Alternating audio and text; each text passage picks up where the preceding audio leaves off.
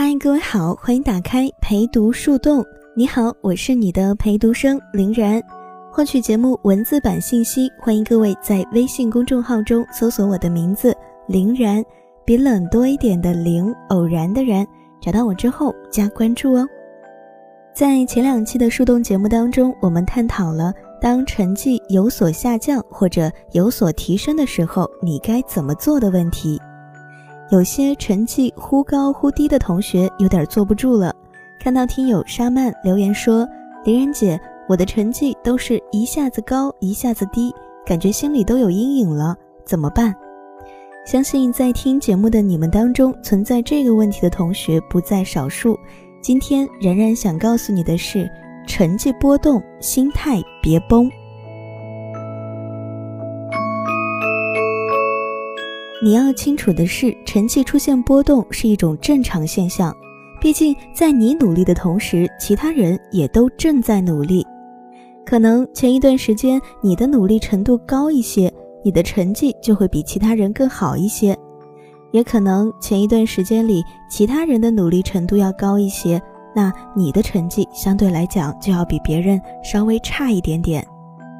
只有你知道了成绩的起落是一种正常现象之后，你才能够正视它，用一种平常心来对待它，从而将成绩的起落把握在一个较小的区间内，进而稳步提升你的成绩。除了正确看待它以外，你也应该注意成绩的波动是整体性的有所起伏，还是在某一科出现了大的起落。而导致了总成绩的变化。如果是整体成绩出了问题，那么你应该考虑一下，是否是自己努力的方向出现了偏差，还是在上一阶段中没有全身心的投入到学习中去。如果只是某一科的成绩出了差错，那么你就应该去思考一下，是否应该调整一下这一科的学习策略。这么做能够节省下你宝贵的时间，来找到症结所在，从而对症下药，更好的解决问题，避免在下次考试中重蹈覆辙。成绩的起伏代表不了什么，毕竟高考前的所有考试都只是练习，只是模拟。这些考试的目的也只在于要考出你的漏洞、你的毛病，让你尽早查漏补缺。以免在高考中出现一样的错误。当然，这些考试也都是在锻炼你的心理素质。我知道你在害怕什么，起起伏伏的成绩让你觉得不安。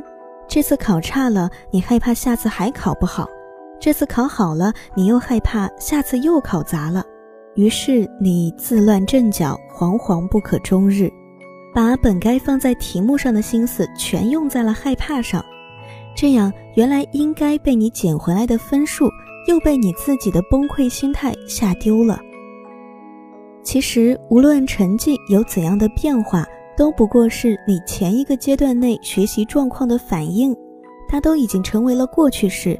你唯一要做的，就是做好每一次考试后的总结。无论成绩是上升还是下降，你都要找清楚它的原因。